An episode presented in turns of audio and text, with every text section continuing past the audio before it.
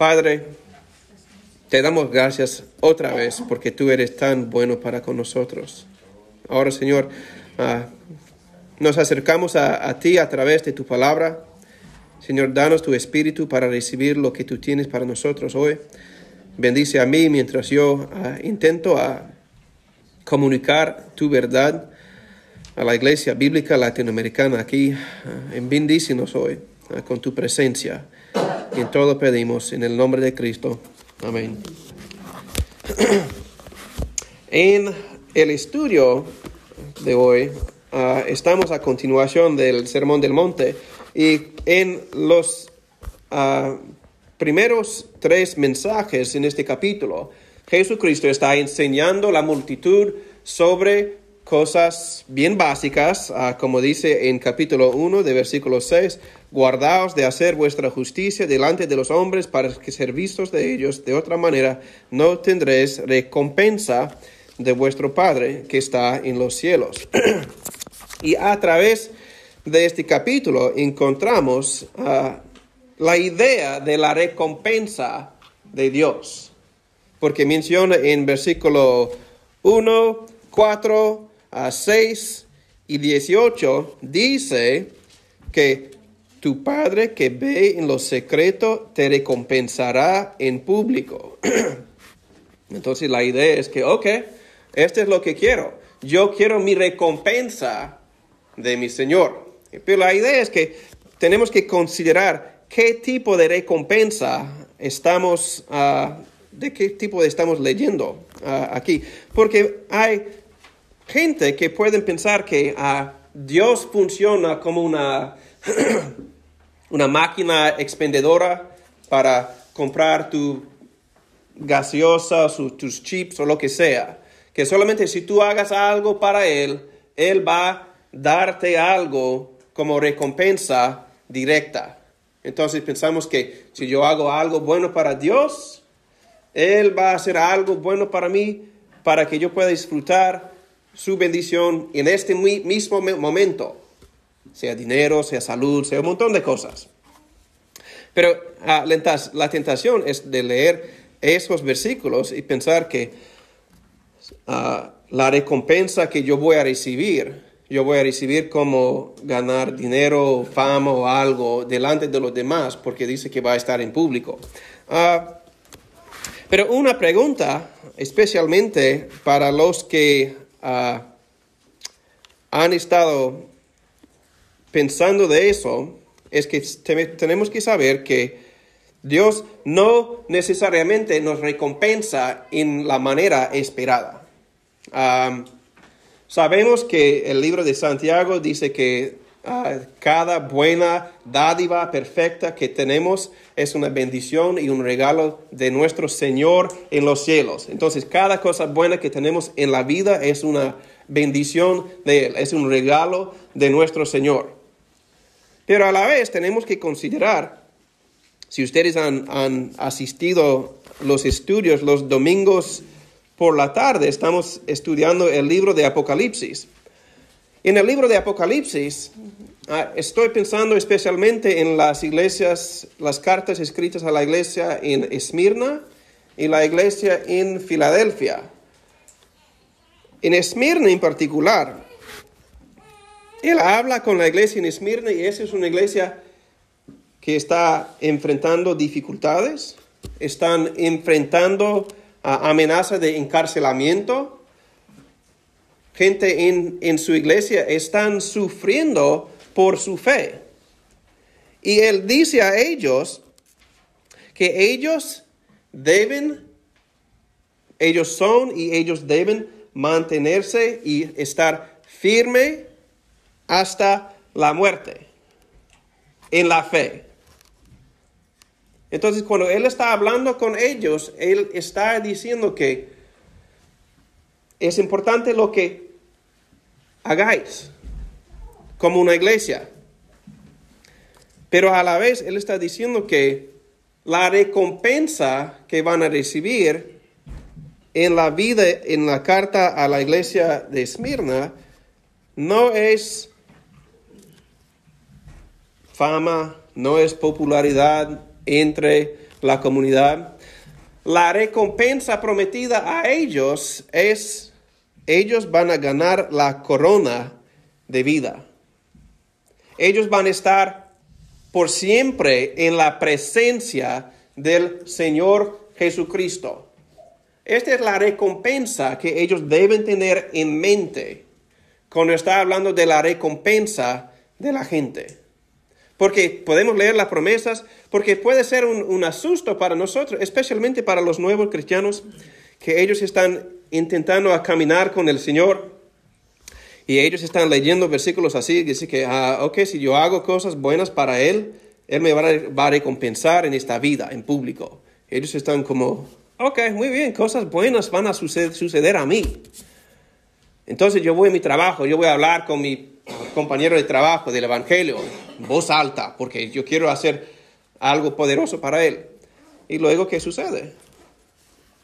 El empleado, empleado es despedido por causar problemas en la oficina. Y el nuevo creyente está pensando, ¿qué, qué pasó? Yo pensé que el Señor me iba a recompensar públicamente en esa manera. Pero la idea es que nosotros tenemos que contemplar que la idea es que Él sí va a recompensarnos, quizás en esta vida, pero por cierto, en los cielos. Por cierto, en los cielos.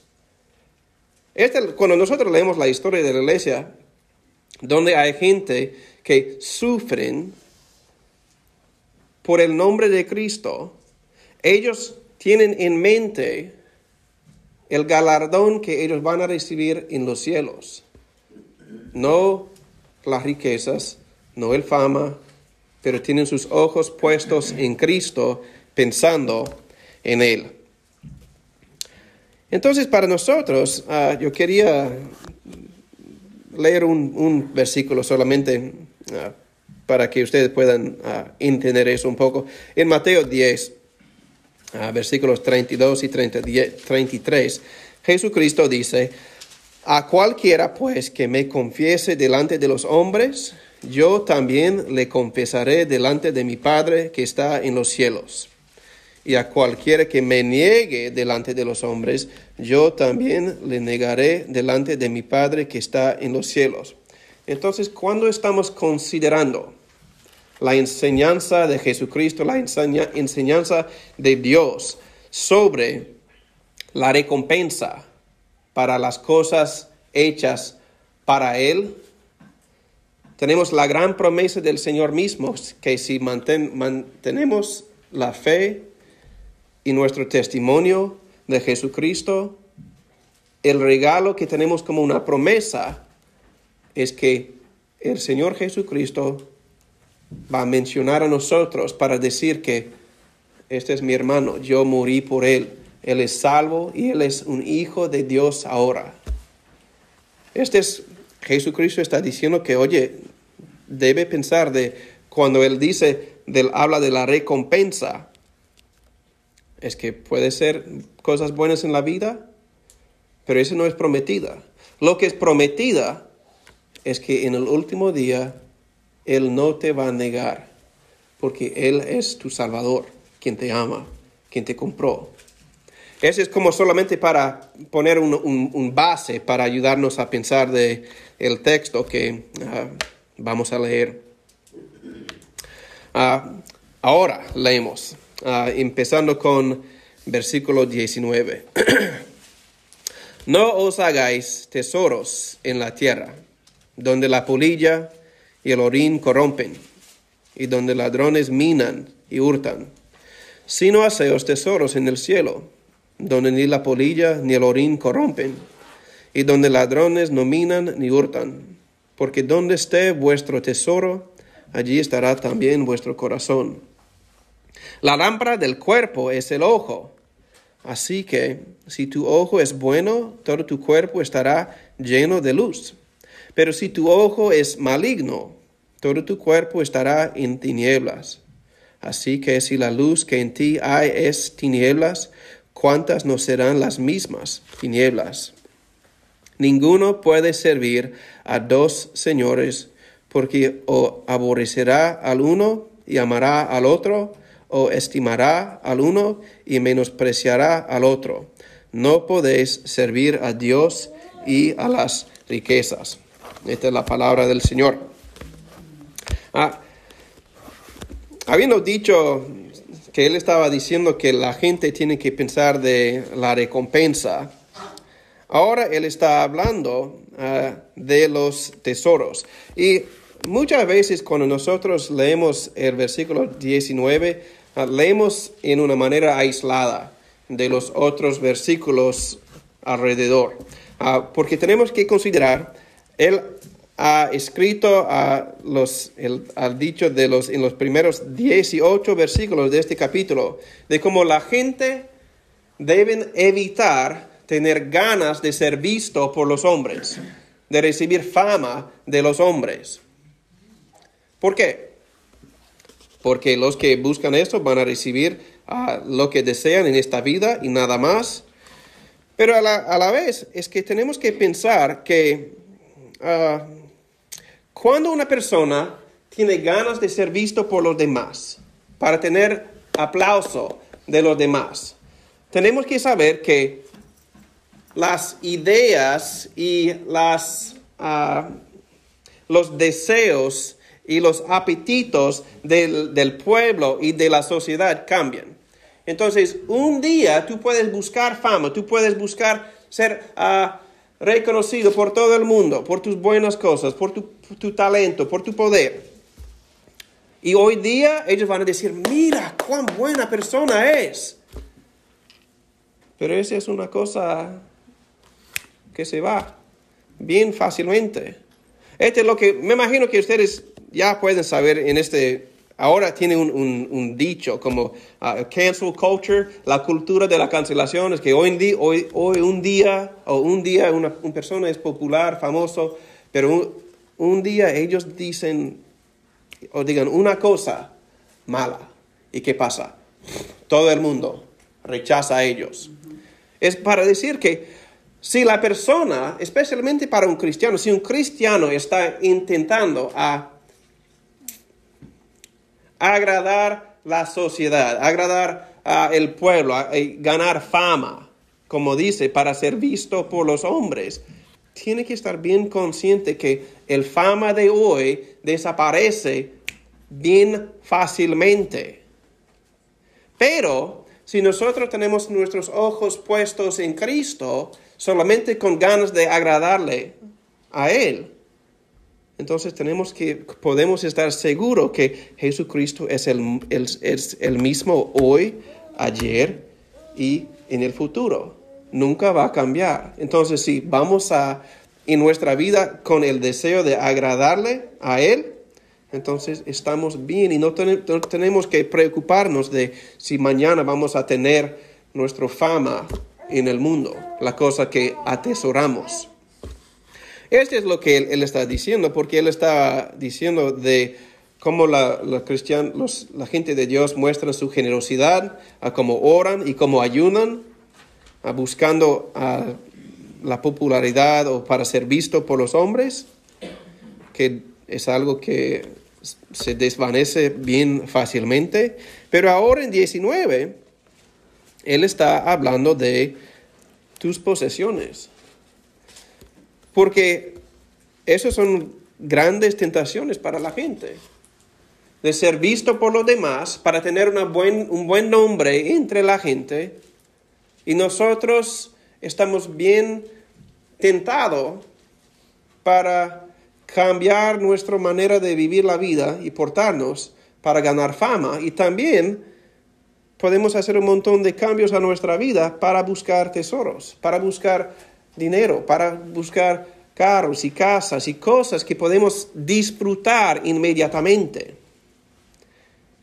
Pero lo que el Señor dice que es que nosotros los cristianos, el pueblo de Dios, tenemos que estar bien conscientes que cada cosa de este mundo se descompone. Yo sé que ustedes están bien conscientes de eso. Cuando compras un coche, ¿cómo es? Oh, mira, es lo mejor. Ah, y tres años después, cuatro años después, Samuel, ah, yo tengo un problema con ese coche, ¿puedes, ¿puedes ayudarme con, para arreglarlo? Y porque no, no es tan precioso como antes, porque se descompone. Este es lo que el Señor está diciendo. Cristianos, ustedes tienen que estar bien conscientes de la realidad del mundo. Y tienes que pensar y hacer la pregunta, ¿dónde está tu tesoro? Y él está diciendo, porque pensando de la idea de ah, que el Señor va a recompensarnos, él está diciendo en versículo 20 que no debemos poner nuestros tesoros y nuestras ganas de ganar tesoros en la tierra, pero mejor, como dice, sino haceos tesoros en el cielo, donde ni la polilla ni el orín corrompen y donde ladrones no minan ni hurtan.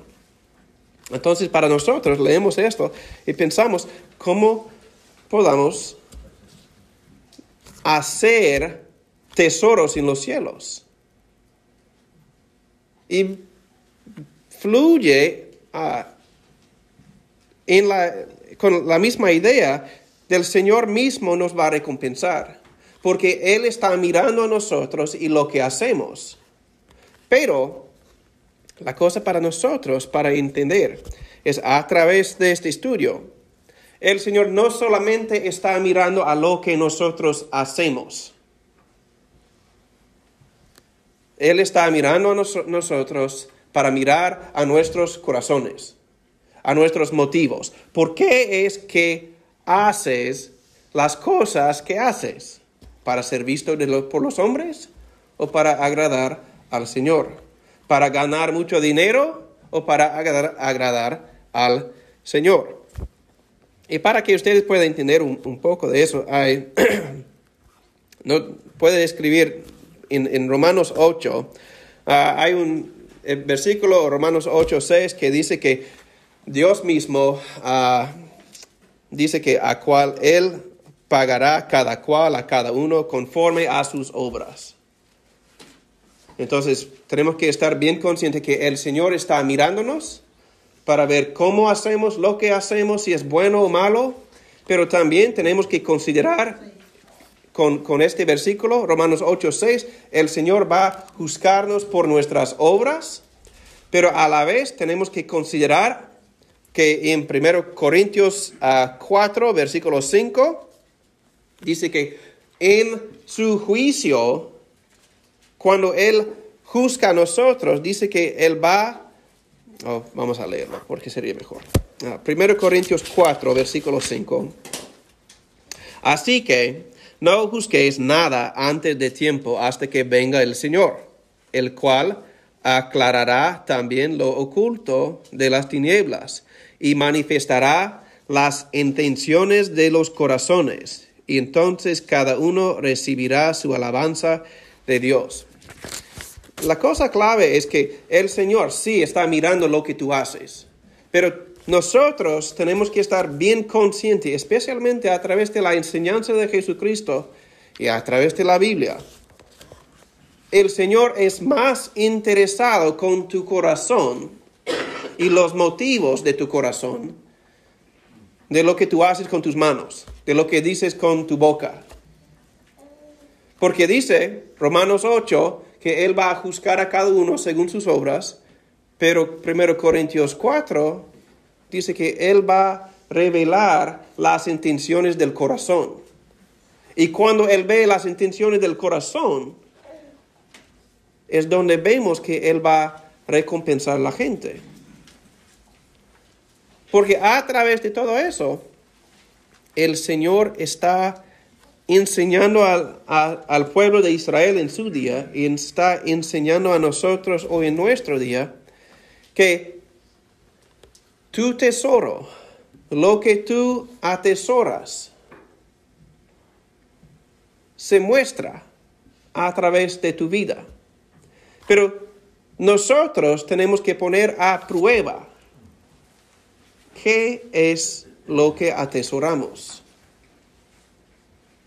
¿Dónde está tu tesoro? ¿Dónde está tu corazón? Es como termina ah, este ah, versículo ah, por donde dice, porque donde esté vuestro tesoro, allí estará también vuestro corazón. Entonces, para nosotros es importante lo que haces, pero es más importante los motivos por lo que haces. Porque el Señor Jesucristo está enseñando para decir, si quieres ser una buena persona, mira a mí, no mira a los demás. ¿Dónde está tu, tesoro? Esta es la, pregunta. Porque es una cosa que es esencial, ah, absolutamente necesario para la, vida de un cristiano para siempre ponerse a prueba y examinar sus propios pensamientos y sus propios corazones, para hacer la, la evaluación. ¿Por qué hice lo que hice? Y para hacernos la pregunta, ¿dónde está mi tesoro? ¿Dónde he puesto mis ah, valores? en este mundo, en el Señor o en cosas que no son de Él. Siguiendo a través de eso, uh, Él cambia, él, cambia la imagen aquí, uh, porque uh, ahora Él mueve hablando del corazón de las personas a los ojos. ¿Y qué dice? que la lámpara del cuerpo es el ojo, así que si tu ojo es bueno, todo tu cuerpo estará lleno de luz. Ah, para nosotros, estaba pensando de qué sería una buena manera para explicar eso. Y la, la cosa que llegó a la mente es la idea que los cristianos que tienen el fruto del Espíritu, los que son salvos tienen esperanza, tienen gozo que fluye de un conocimiento de Dios mismo. Ellos tienen un cambio de percepción del mundo. Porque su ojo ha sido cambiado, porque su interior ha sido cambiado. ¿Por qué? Podemos leer eso y considerar. Ah, si yo soy un cristiano y yo tengo el fruto del Espíritu dentro de mí, amor, gozo, paz, paciencia, benignidad, bondad, fe, mansedumbre, templanza. Si yo tengo esas cosas dentro de mí, mi manera de percibir el mundo sería bien diferente de los que no tienen esas cosas adentro. Y por eso, si mi manera de ver el mundo y percibir el mundo es en una manera que está de acuerdo con lo que enseña Dios, se manifestará en mi comportamiento. Y no solamente en mi comportamiento, mi manera de pensar. Es una, es una cosa, uh, un, ejemplo. Uh, si, si uh, tú estás caminando en, en, la calle y ves una persona ellos no, no huelen bien, ellos están, no están vestidos muy bien. Tiene que mirarlos y, pensar cómo voy a responder a ellos. Y esta es una manera que no, yo no estoy hablando de lo que tú haces con ellos, porque tú puedes hacer un montón de cosas.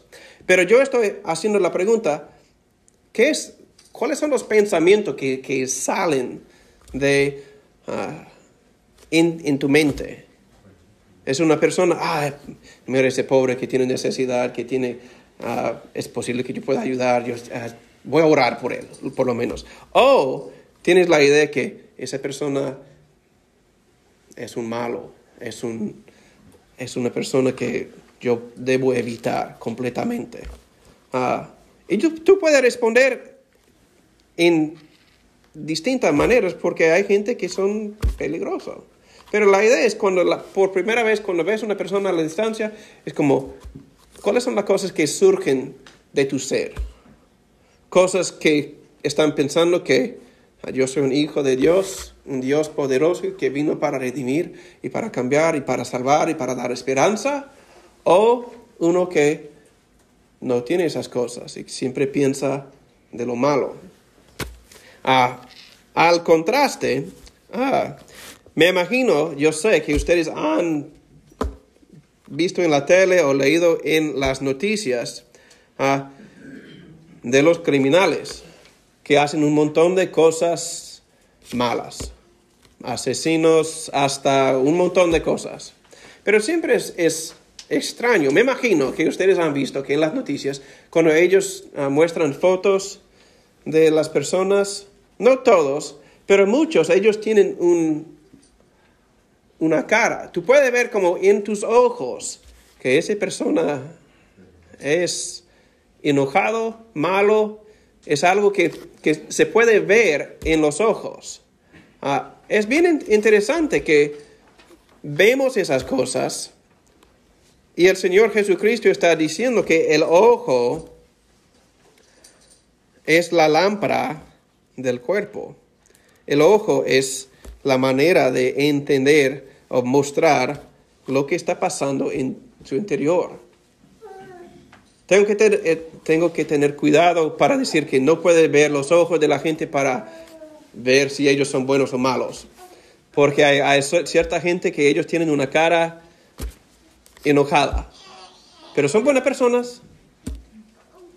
Pero la idea es que su interior va a determinar cómo percibes el mundo.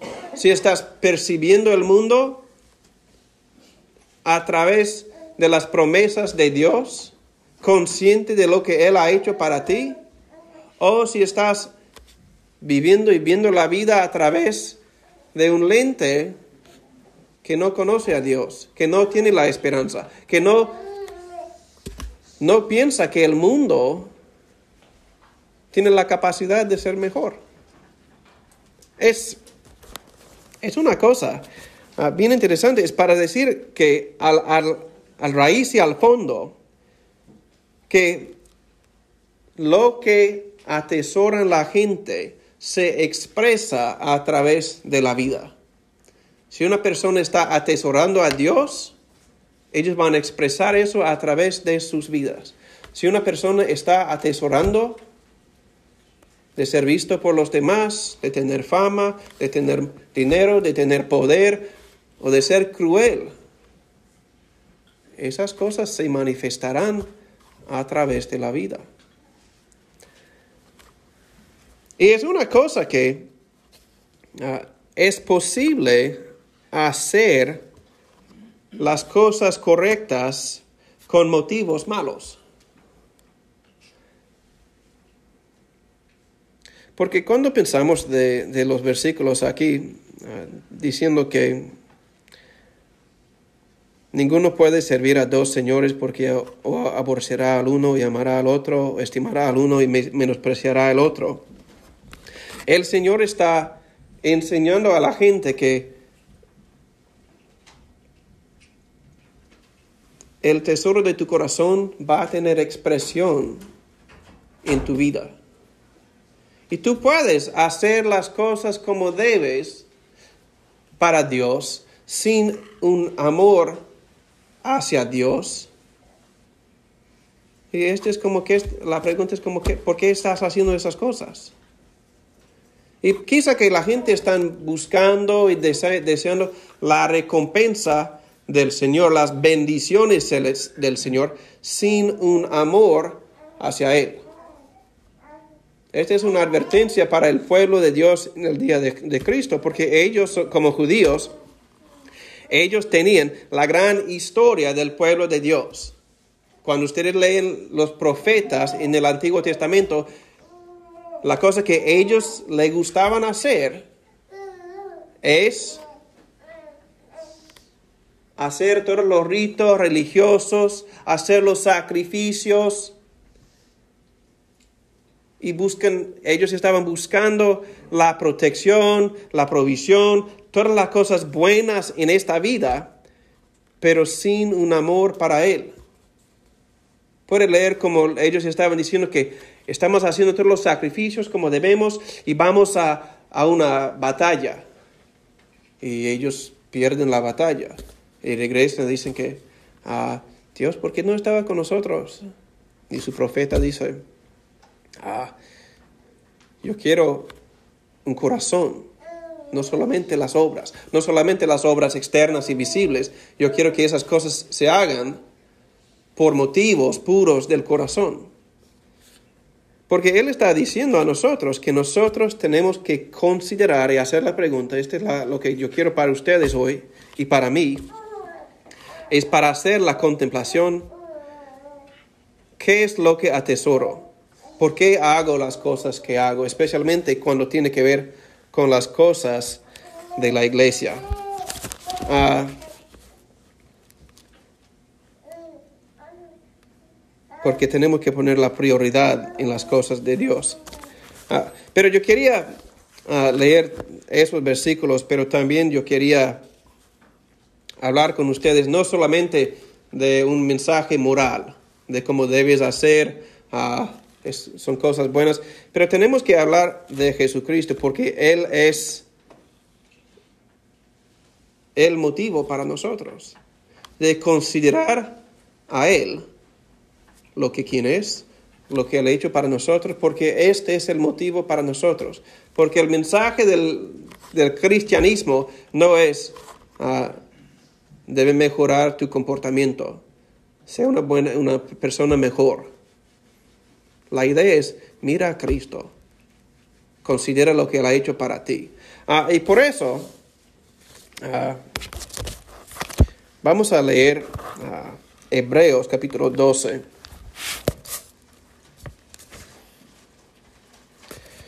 Porque yo sé que es bien difícil a veces y un poco doloroso a veces para hacer la evaluación. A veces nos cuesta para ponernos a la prueba, para examinarnos, para preguntarnos, ¿qué atesoro en mi vida? ¿Cuáles son las prioridades de mi vida? Porque si realmente estamos intentando evaluar las prioridades y ellos no están en un orden apropiado, tenemos que hacer un cambio. Este no es una cosa fácil. Porque para cambiar las prioridades en la vida nos cuesta. Y nos cuesta mucho muchas veces.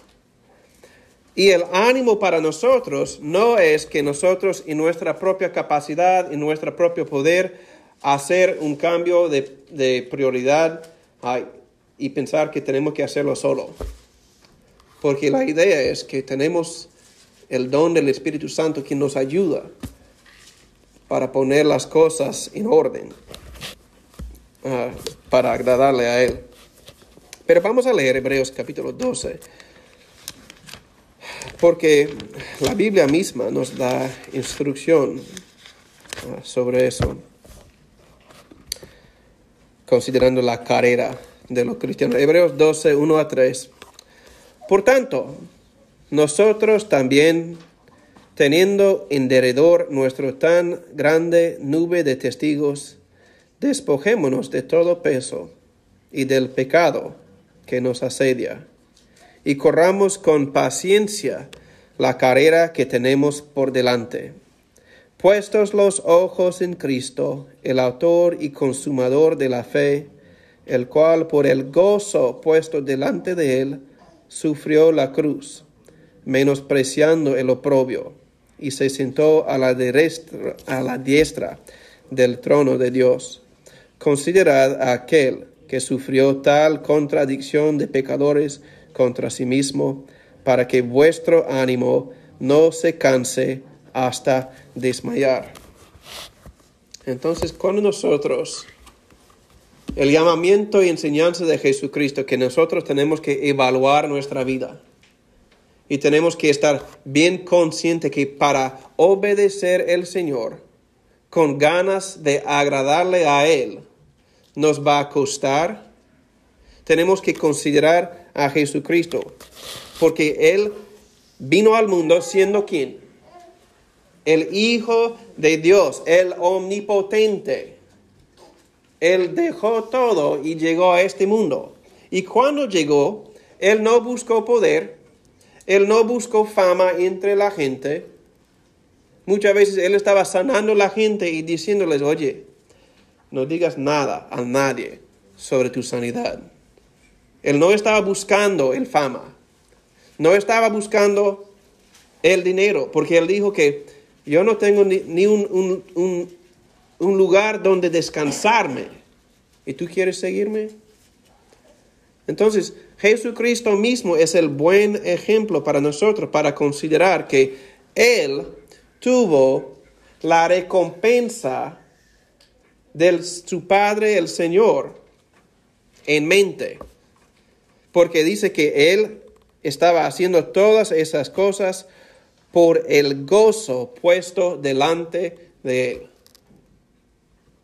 Entonces para nosotros consideramos su vida y consideramos el gozo puesto ante de Él y consideramos que Él buscó primero a Dios, dejó todo lo que estaba ah, tentándole, distrayéndole a un lado y Él siguió con motivos puros los deseos de Dios. Este fue el gozo para él. Y para nosotros, cuando nosotros consideramos el gozo de Jesucristo, ¿qué es el gozo de Jesucristo? El gozo de Jesucristo es nosotros. Es que nosotros, los pecadores, hemos sido salvados, que nosotros ahora podemos disfrutar y compartir el mismo gozo que Él tiene. Esta es la razón que Él vino. Y la instrucción aquí es que nosotros tenemos que considerar la vida y el ejemplo de Jesucristo y considerar cómo aplicar sus ah, sufrimientos y su obediencia a nuestra propia vida pero también para contemplar la recompensa de Dios para Él, el gozo. Y también para nosotros, para considerar que Dios ha puesto delante de nosotros gozo, el gozo de estar en su presencia para siempre, el gozo de estar con nuestros hermanos de todo el mundo a través de la historia para siempre. El gozo de estar reconciliado, perdonado, lleno de esperanza para siempre ante de nosotros. Y este debe motivarnos, ese debe cambiar nuestras prioridades, o por lo menos darnos suficiente esperanza para considerar los cambios que necesitamos hacer en la vida, de considerar qué estamos atesorando, y si no es Cristo, si no es agradable a Él, tenemos que considerar que un cambio de prioridad es necesaria, es necesario para mostrar que realmente tenemos la esperanza del gozo prometido por Dios. Ah, esas son cosas bien básicas. Lo que tú atesoras va a tener ah, una muestra en tu propia vida y por eso tenemos que hacer la evaluación para preguntarnos qué estoy atesorando. Y también a la vez, no solamente en esta vida, tenemos que considerar, tenemos que considerar que el Señor mismo va a juzgarnos, sí, por nuestras obras, pero dice 1 Corintios 4, por las intenciones de nuestros corazones. Entonces, para nosotros, siendo pecadores, nosotros no tenemos nuestras prioridades ah, correctos todo el tiempo. Nosotros somos absolutamente dependientes en el poder de Dios para hacer los cambios. No podemos hacerlo solo. Esta es la razón que tenemos a Cristo. Esta es la razón que tenemos el Evangelio. Esta es la razón que tenemos la promesa de salvación y redención, la promesa de cambio posible en nuestras vidas. Porque la capacidad de hacer cambios así solamente vienen con la ayuda y el poder de Dios mismo. Este es el ejemplo que tenemos en Cristo, esa es la enseñanza que tenemos a través de la Biblia. Y para nosotros tenemos la promesa que si somos cristianos no tenemos que hacer los cambios solos. Él está ahí para ayudarnos, para cambiar nuestras prioridades. Y si tú estás aquí, no eres un cristiano, pero tú estás bien consciente que tú necesitas a cambiar, yo te digo que tú no puedes cambiarlo en, su propio poder, pero que, te que necesitas la ayuda de Dios. Este viene por confesar que tú eres un pecador sin capacidad de salvarse y mirar hacia Él y pedir perdón por los pecados, arrepentirse de los pecados y pedir la misericordia y salvación de Dios para que Él pueda ayudarle para hacer los cambios necesarios para tener todos los, frutos del Espíritu que nos ofrece. Oremos. Padre, te damos gracias porque tú eres bueno. Ayúdanos, Señor, para ponernos a la prueba, para examinar nuestras prioridades, para entender lo que debemos hacer, lo que debemos decir y no solamente lo que debemos hacer y decir, pero ayúdanos a considerar por qué queremos hacer esas cosas. Señor, nuestro deseo es agradarte y pedimos tu ayuda en todo. En el nombre de Cristo. Amén.